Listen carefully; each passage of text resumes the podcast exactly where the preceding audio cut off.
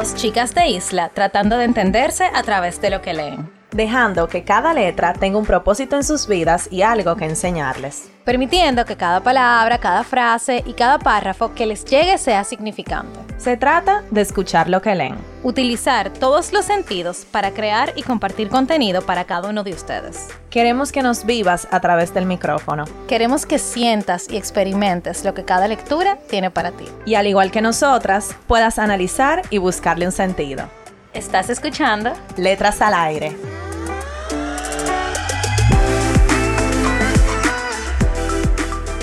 Hola a todos y todas, bienvenidos a otro viernes de Letras al Aire podcast. Señores, están con sus hosts favoritas, Carol y Nicole. Estamos a mitad de junio. Y señores, este mes es un mes muy chulo. A mí me encanta junio porque estamos a mitad de año, es un mes de verano, aunque aquí ya no necesitamos más calor, pero es un mes lindo para mí. Todo lo contrario a la lectura que tenemos en el día de hoy. Nada bonita. Este junio está intenso. Sí. Yo, y hace mucho calor. Eh, hola, ¿qué tal? ¿Cómo están? Señores, eh, eh, sí, esta historia es triste. Yo creo que es un buen comienzo decir que es triste, así que si usted no se siente bien, pare esto y váyase a escuchar otra cosa, porque aquí vamos a hablar de cosas tristes. Sí, pero no quiere decir que va a ser un episodio triste, Nicole, porque nosotros podemos hacerlo divertido. Bueno, hubo cosas graciosas que pasaron en el libro que en verdad me dieron risa. Pero no tiene nada de, feliz. Ajá, no tiene como nada de feliz ni lo gracioso. Ni, el principio y bueno, ya. ni el final. Ni el final. Ni el medio, ni el entremedio. O sea, nada, nada de felicidad. Y bueno, señores, se llama ¿Qué hacer con estos pedazos de Piedad Bonet? Ella es una autora nueva en nuestro podcast y eh, para hablar un poco de ella, ella es una escritora de Colombia, ella nació en Antioquia, Colombia, es licenciada en Filosofía y Letras de la, de la Universidad de los Andes, ha ejercido también como docente, ha escrito un total de 12 libros entre poesías y novela. La obra protagonista de ella fue Expediciones no perdidas, publicada en el 2011. Ella ha ganado muchísimos premios, la verdad, eh, y dentro de sus eh, obras más reconocidas está Después del Todo, que es una novela, para otros, para otros es El Cielo, Siempre fue invierno, Prestigio de la Belleza. También tenemos poesías o poemas eh, como De Círculo y Ceniza, Nadie en casa. Y esta es su última obra que salió en noviembre del 2021, o sea que es una obra bastante reciente. Y bueno, ¿de qué va el libro? ¿De qué va la obra? ¿De qué va el libro? Bueno, es una novela, ¿verdad? Sí. Es una novela eh, y trata dos personajes principales, es una pareja de esposos, pero entonces se vive como un pequeño, mach no un pequeño, un machismo en ese, en ese matrimonio fuerte. Entonces la novela empieza que el esposo quiere remodelar la cocina. Entonces por ahí se va. ¿Qué pasa? La mujer es la que cuenta la historia y básicamente entramos como a un tiempo de su vida. Es como que vivimos con ellos como tres meses en este libro, de, de, toda su vida. Y en esto, y en este tiempo ella cuenta cosas del pasado, cosas que, que ella tiene de frustración y todo eso. Entonces, mientras pasan las páginas, nos vamos dando cuenta que ella está básicamente atrapada en una vida, ni siquiera en un matrimonio, en una vida en donde ella no quiere estar, en donde ella odia, odia, detesta su vida. O sea, es vivir todos los días triste, mal, frustrado porque tú no quieres estar en los zapatos que tú estás. Sí, y el hecho de la remodelación de la cocina fue como la gota que derramó el vaso. Y para darles un poquito de contexto, la primera frase del libro literalmente es esa, que dice, a veces basta tirar una piedra sobre un tejado para que una casa se desmorone. Señores, y de verdad, ese arreglo de la cocina fue lo, peor, que les pudo pasar. Sí. Es, o sea, da tanto pique, yo diría, y tanta risa al mismo tiempo ironía, que algo tan sencillo como remodelar una cocina sea lo que desbarata una relación o desbarata una pareja. Y yo creo que eso viene para, no sé, como hablar un poquito fuera del libro, de que a veces tú estás dentro de una relación o vemos relaciones o, o cualquiera de nosotros, pasa cualquier cosa y tú estás súper bien, como que viviendo el día a día y pasa algo que te hace que tú explotes. Y para Emilia, esto fue lo que ella hizo que ella explotara. Porque, señora, la cocina estaba bien. No era que, no era que estaba fea, no era que ella no podía cocinar, no era que le faltaba nada, estaba bien. Y al marido se le metió ese proyecto en la cabeza. Y hasta que no culminó el proyecto, no. Bueno, lo culminó entre comillas. Bueno, sí, él lo culminó con todas sus trabas, Ajá. pero lo culminó. Y bueno, yo no diría que, que ella se dio cuenta de que su vida estaba mal y su matrimonio estaba mal. Para mí ya ella lo sabía. Lo que pasa que en este... ¿Qué pasa, señores? Ella era una persona que le gustaba mucho su cocina. Entonces, al marido querer... eh, Quitarle qui- ah, ese ajá, espacio. quitarle ese espacio y remodelar un espacio donde ella veía todo perfecto y donde que ella lo y disfrutaba. don- ajá, donde ella lo disfrutaba, eso le hizo dar cuenta a ella de verdad lo mal que ella lo estaba viviendo, lo- los años que ella tiene mal viviendo, Ajá. vamos a decir así. Y bueno, para hablar un poco de los personajes, ya que más o menos saben la historia, eh, obviamente se centran en dos personajes principales, que es Emilia.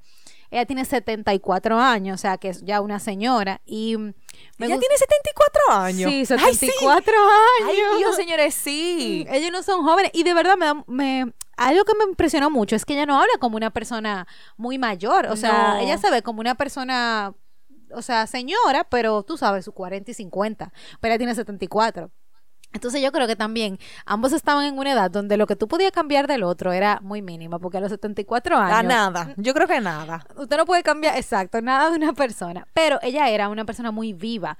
Eh, ella es o sea, en el libro ella era escritora y ella se dedicaba a su escritura, era ama de casa y nada, como que vivía su día a día. Entonces, ella me acuerda, me acuerda un poco a Isabel Allende en ese sentido, porque eh, ella habla mucho de la escritura, de la forma, o sea, Emilia habla mucho de la escritura, de la forma que Isabel habla de la escritura. Entonces, esa parte me pareció muy bonita, eh, que ella, y, y hablan mucho de los libros también, o sea, el marido tenía una super biblioteca de libros de que es rarísimo, de libros de colecciones de no sé qué cosa de eh, Bolivia, de hechos históricos, entonces habla mucho de eso. Eh, y cada uno tenía como su afición, por ejemplo, el marido amaba su oficina y su biblioteca, esa era su, su reliquia. Eh, pero también los dos tenían muchísimo desorden en la casa. O sea, donde quiera que tú pasabas había un reguero. Entonces ellos como que ese, ese matrimonio de ellos se sentía en su hogar. Yo, yo creo que sería eso. Eh, y nada, señores, pasan muchas cosas. Entonces, Eh, el marido, Ah, el marido. ¿Cómo que él se llama Rafael? Yo no me acuerdo. Eh, bueno, y está el esposo, que no me acuerdo del nombre ahora, pero sí me acuerdo en el transcurso de- del podcast, se los, se los diremos. Y él era un hombre, un señor mayor, muy tradicional, que le gustaba mucho la historia y los libros, sumamente machista. O sea, pasaron muchísimas cosas en el transcurso de la relación de ellos. Ella, Emilia contando de su relación pasada, que yo me quedaba, pero ¿cómo ella permitió que eso pasara? O sea, ella llegó a... Ellos tenían una hija que se llamaba Pilar, y él incluso eh, la llegó a maltratar a ella eh, cuando era pequeña. No, o sea, él la maltrataba ver- verbalmente y físicamente, o sea, como que le daba golpe. Y Emilia, me imagino que, no sé, no sé su posición en ese momento, pero ella nunca pudo hacerle frente. Y se quedó con él y Pilar obviamente no quería saber de su mamá porque aunque el abusador era su papá, su mamá nunca la defendió. Entonces ellos tres tenían una relación súper tóxica, yo diría, eh, porque no se llevaban, pero como que vivían conectados el uno con el otro y tenían esta relación y esta dinámica familiar que, que no tiene sentido, diría yo. Y, y nada, como que pasan cosas tristes en el libro, o sea, de verdad pasan muchas cosas que son tristes. De los otros personajes está el papá de Emilia, que es un señor mayor. imagínense, señores. Si Emilia tiene 74, ¿cuánto el don? ¿Cuánto tendrá el don? Pero bueno, era un señor que estaba viviendo como en, mucha enfermedad y eso, y ya estaba casi colgando los, los tenis. Entonces, eh, ella tenía como esa situación también de ansiedad, de cuando, medio esperando el momento en que su papá se iba a morir. Entonces está la hermana que junto a Emilia era que cuidaban al papá, ellas se turnaban, pero la hermana también le tenía como medio un poco de desprecio a Emilia porque sentía en mi opinión, de que Emilia nunca estaba presente en los momentos que el papá la necesitaba. No sé, siento que entre ellas tampoco había una buena relación, o sea, le, ella le tiraba mucha cosa en cara y así. Y está la madre de Emilia, que es que murió, o sea, pero Emilia la recuerda mucho.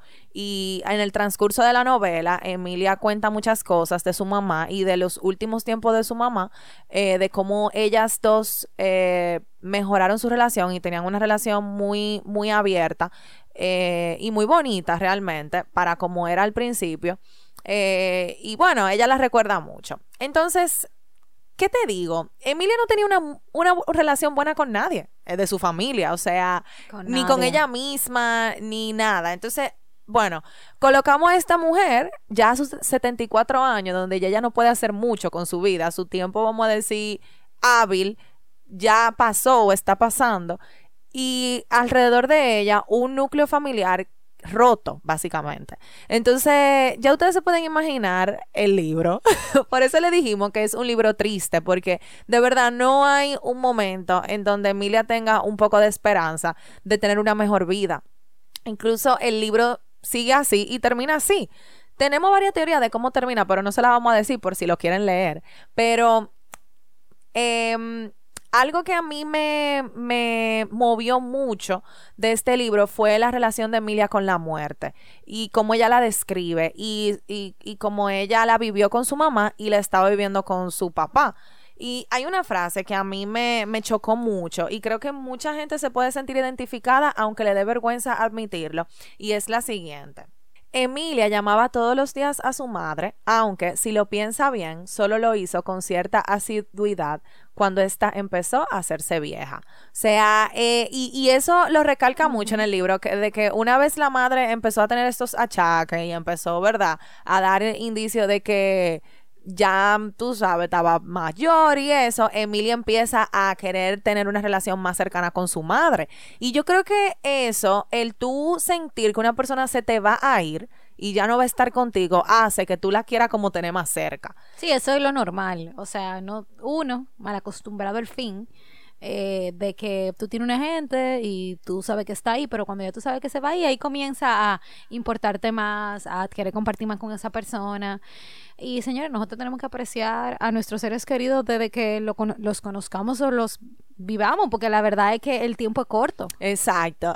Mira otra, otra parte que, que me acuerda mucho a eso y dice, antes de que la cabeza de su madre se empezara a convertir en un cuarto en penumbra lleno de trastos indiscernibles, Emilia instituyó la costumbre de salir con ella de paseo una vez a la semana, porque por fin, después de años de no entenderse, habían dejado de pelear porque quería, después de tanto tiempo de estar concentrada en su propio mundo, dedicarle algo de tiempo, porque si su madre moría, no quería quedar con culpas.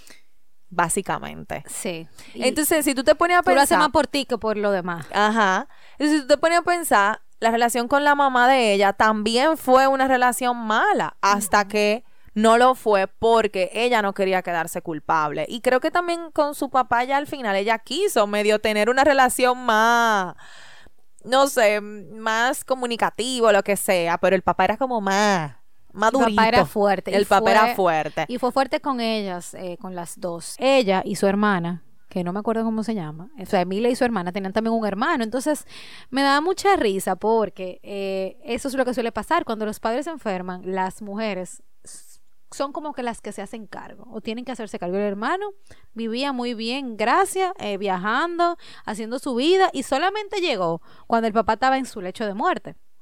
Entonces, Emilia se sentía despastada. O sea, hay tantas frases que yo anoté en el libro de ella queriendo expresar como que. Eh, y lo hacía de una forma hasta inteligente, de ella diciendo, como que, ok, yo estoy harta, básicamente, pero esto es lo que me toca. Y bueno, les voy a compartir dos que me parecieron muy, muy acertadas. Carol, que estaba hablando de la mamá de Emilia, ella está recordando algo que les dijo su mamá eh, a ella y a su hermana. También su madre las instaba a ella y a su hermana a la sumisión, a aceptar que el mundo tiene un orden y que revolverse contra él solo puede traer insatisfacción y desdicha. O sea, ¿cómo tú luchas con algo que tú te criaste? O sea, ella se crió creyendo que los hombres eran los hombres de la casa, que uno no podía rebelarse, que si tú te casaste con fulanito, te tenías que quedar con fulanito, no importa el tiempo, que...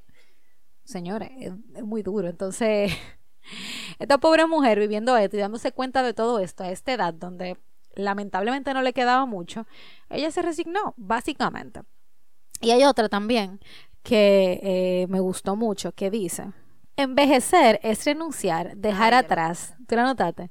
Desinteresarse. Su padre se desprendió primero de la lectura, porque el, el papá de Emilia era también un lector ávido, incluso ella dice que eh, su esposo y él se, en, su, en su momento se llegaron a sentir como muy, muy identificados y conectaron mucho por eso. Pero, me, pero o sea, también eh, la gente hace las cosas por compromiso, porque cuando el papá de Emilia se enfermó, el esposo como que le decía, ah, sí, ok, eh, bueno, tú me avisas cómo te va, pero ya cuando él se vio, cuando el papá de Emilia estaba en su lecho de muerte, él también, bueno, yo voy a ir a la clínica a visitarlo. Entonces, eso que tú estabas diciendo, Carol, es para uno quitarse la culpa de encima de que uno no hizo lo que tenía que hacer por el compromiso que, tiene familiar. Y algo que se nos olvidó mencionar, y creo que en el libro también, es que a Emilia le pasó de, todo. pero yo creo que esto lo vive mucha gente, si tú supieras. Ella perdió un hijo eh, cuando el niño tenía, ¿cuántos años? Meses, yo creo que era. Él murió, se llamaba Pablo, y ella lo menciona más que a todo el mundo en, en, su, en su en el libro. Entonces, eso fue en su vida un antes y un después. Viendo el libro así como por arriba, creo que es una vida que viven muchas mujeres. La, el asunto de tú perder un hijo, de tú no superar eso, de tú no tener un duelo de tu hijo y que nadie te entienda años después que tú todavía te triste por eso, al mismo tiempo vivir en una casa machista en donde el hombre que tiene la última palabra, al mismo tiempo conformarte con el matrimonio que tú tienes y no querer separarte por mil razones que hay. O sea, creo que eso lo vive mucha gente. Sí, y tú sabes que algo que algo interesante con el tema de la pérdida de, de un hijo, em, sobre todo cuando son pequeños, que tú no llegas a, a, verlos crecer y a conocerlo, es que uno se queda con ese deseo. Y ella lo decía, que ella se imaginaba a Pablo grande, se imaginaba a Pablo haciendo tal cosa, y que ella no podía hablar de eso con nadie, porque desde que él se murió, eh, eso fue un tema que no se pudo volver a tocar en la mesa. Entonces, si yo no puedo compartir mi duelo con los que lo vivieron conmigo, ¿con quién lo comparto?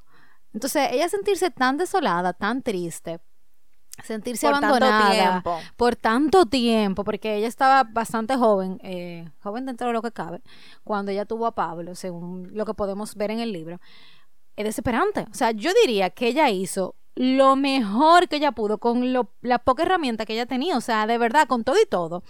Ella era una escritora, una buena escritora, o sea, ella incluso eh, dentro del libro vemos que le van a dar un dinero para recibir un por un premio que ella se ganó, o sea, que era una persona pudiente, que ganaba dinero, que podía eh, salir eh, a hacer cosas porque ella producía. Y aún así, ella estaba trancada en su casa, aguantándole M a ese hombre, a su marido y a su hija también, que, o sea, la trataba malísimo.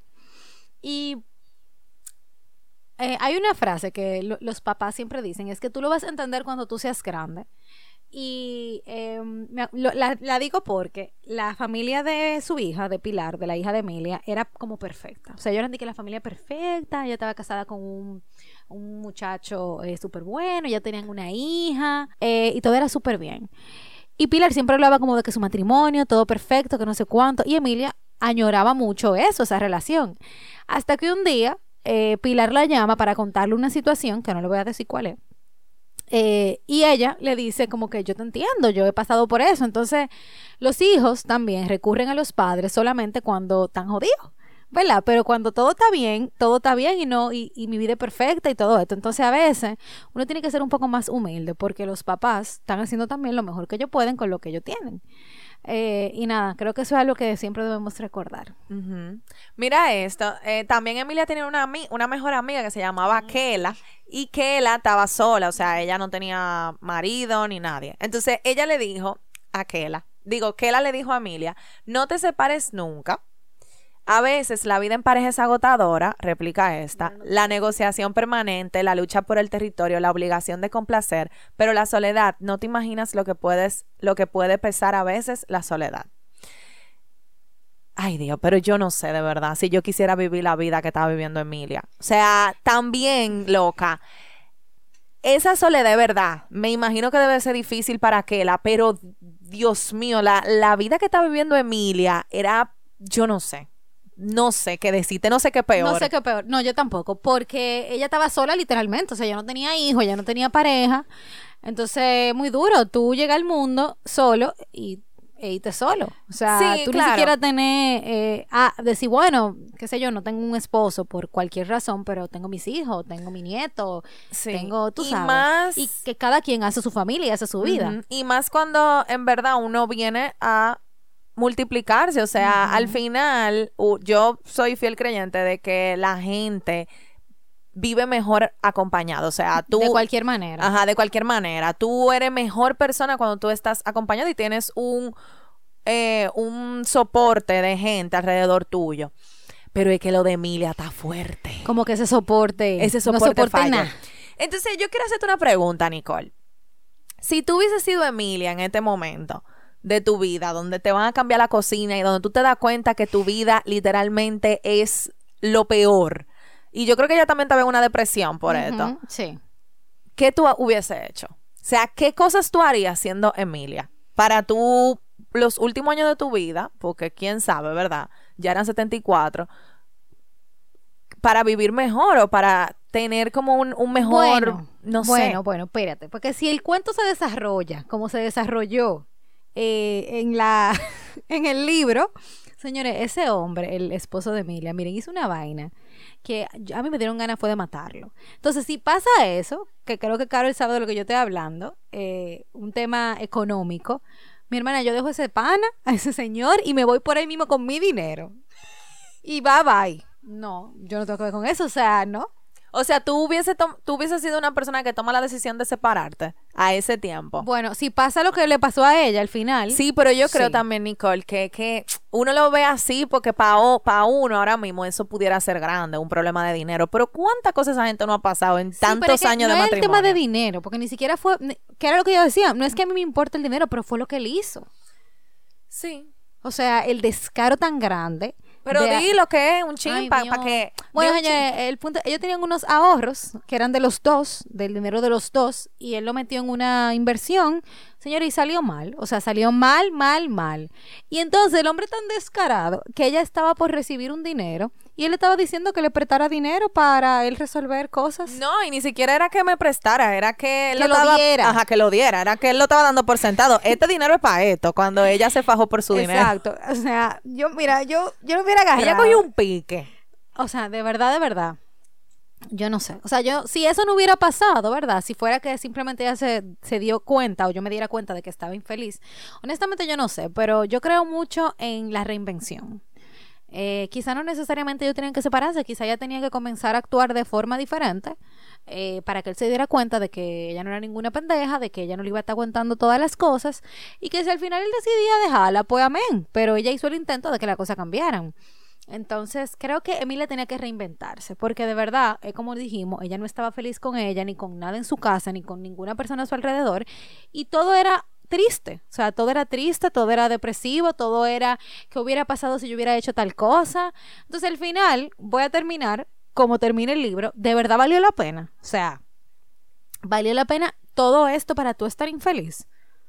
Eh, Hay una frase del libro que yo no la anoté, pero fue Emilia como en un momento donde estaba pasando como toda, todo esto y, e- y ella nunca al marido le levantaba, o sea, ella nunca se expresaba al marido de cómo ella se sentía. Y literalmente, yo no, yo no sé si tú te acuerdas, Nicole, que ella en una dijo, esta mierda de vida es lo que yo tengo ahora mismo. O sea, fue como que todo al final fue en esa pequeña frase donde ella explotó así, porque ella nunca decía nada. Sí, es verdad. Y hablando de eso, eh, como que para ir cerrando con las frases y cosas que pasaron en el libro, eh, les voy a leer esta pequeña frase. Solo el tiempo es capaz de señalar la rotundidad del fracaso. Mi hermana, mira, y eso fue un fracaso. Esa remodelación de la cocina fue Fracaso. un fracasazazazo. O sea, no, no hay forma de salir de ese joyo. La verdad es que, o sea, haciéndome la pregunta de qué yo haría si yo fuera Emilia, de verdad yo haría lo siguiente. Primero yo trataría de restablecer mi relación con mi hija y con mi hermana, porque al final ellas son la familia que me queda. El marido, ella puede seguir con él, pero yo creo que al final ella no tenía su, ella no se quería a ella misma. Ella nunca fue una Ella mujer. nunca se, tu- tu- se tuvo amor propio. Ajá, nunca se tuvo amor propio y no fue una mujer que hablaba o, o- o se defendía. Yo creo que yo en su posición, con esta revelación de, de donde yo estoy parada y la, edad que, y la edad que tengo y lo que puedo hacer, yo empezara como a hacer cosas que me hicieran feliz. Me fuera de viaje yo. Ella, ella lo hizo eso. le- Sí, pero ella no se fue sola. Ella se fue con ellos. Cogiera y me fuera, a le- hablara, tuviera una conversación seria con mi hermana y con mi hija. Tal vez, o no, no necesariamente viajes, cosas que ella la hacen feliz. Irse a caminar sola, o sea, hacer cosas donde ya tú te sientas plena, sin importar lo que el marido diga y que el marido siga hablando, él va a seguir hablando y se va a morir hablando. O sea, ya eso es algo que ella no va a poder dejar de, de o sea, de que cambiar. O sea, que yo hubiese, me hubiese puesto a mí primero en esas pequeñas cosas donde cada día tuviera algo bonito, vamos a decir. Fuera terapia también. Fuera terapia. No, ella necesita una terapia. Ella necesita, eh, no una, no un año de Bueno. terapia. Y, y tratar de restablecer mi relación con mi mam, con mi hermana y mi hija. Yo creo que eso es lo que yo hubiese hecho. O empezar a hacer a partir de esta, este momento. Eh, bueno, nada, el libro es, como les dijimos, un poco triste. ¿A quién se lo recomendamos este libro? Porque con esta descripción nadie lo va a querer leer. Bueno, eh, sigue, o sea, es un buen libro, a mí me Ay, gustó. a, mí, a mí me gustó A mí me gustó porque tiene, señores, tiene mucho humor negro. O sea, ella es una persona, la escritora, muy inteligente. O sea, ella escribe de verdad. O sea, el libro se entiende perfectamente. Eh, pasan muchas cosas. Es entretenido. Es, ajá, entretenido. Tú, tú coges pique también. O sea, tú te sientes mal, tú te sientes feliz a veces por cosas pequeñitas. Es sea. fácil de leer Es fácil, también. es fácil de leer. No es largo, tiene como 140 páginas. O sea, que un libro, tú sabes, accesible. Yo creo también que es un libro para una persona que esté pasando por una situación similar, en donde pueda sentirse identificado. Bueno, depende, tú sabes. No quisiera que una gente con esto vaya, No. vaya de una depresión. No, yo no, yo no estamos buscando eso. Pero si usted se siente preparado para leer algo así y, lo va- y le vaya a despertar algo, pues amén. Sí, no, yo lo digo en el sentido de que a veces es bueno tú no sentirte solo, de que tú estás pasando por algo solo. Y tú tal vez leer en un libro lo que tú mismo estás sintiendo en carne propia, eso puede ayudar. Entonces creo que también una persona que esté pasando por algo similar, no, no lo mismo, lo que sea, pero algo así, se puede sentir identificado y decir, esto es lo que yo siento en palabras y ponerle como un poco de hacerse consciente por lo menos. Sí, no, el libro tiene muchas reflexiones. y Mucha. De Es muy verdad. bueno. Sí, en ese sentido es muy bueno. Tú reflexionas mucho y habla de muchos temas. O sea que sí, se lo pudiéramos recomendar. Eh, Tú sabes que hubiera sido una muy buena lectura para el club de libro. Sí. Eh, creo que hubiéramos tenido opiniones encontradas, eh, pero creo que hubiera sido una buena lectura para el club de libro. O sea que, Piedad Bonet, bienvenida a la lista de letras al aire. Yay. Entonces, nada, señores, ya saben que nos pueden seguir en nuestra cuenta de Instagram, arroba letras al podcast. Nos pueden seguir por ahí, ahí tenemos toda la información de todo lo que subimos. Tenemos episodio todos los viernes, hablamos de libros, hablamos de todo lo que se lea, de letras, eh, tenemos episodio con invitados, eh, si son nuevos, bienvenidos y nos escuchamos el próximo viernes. Bye.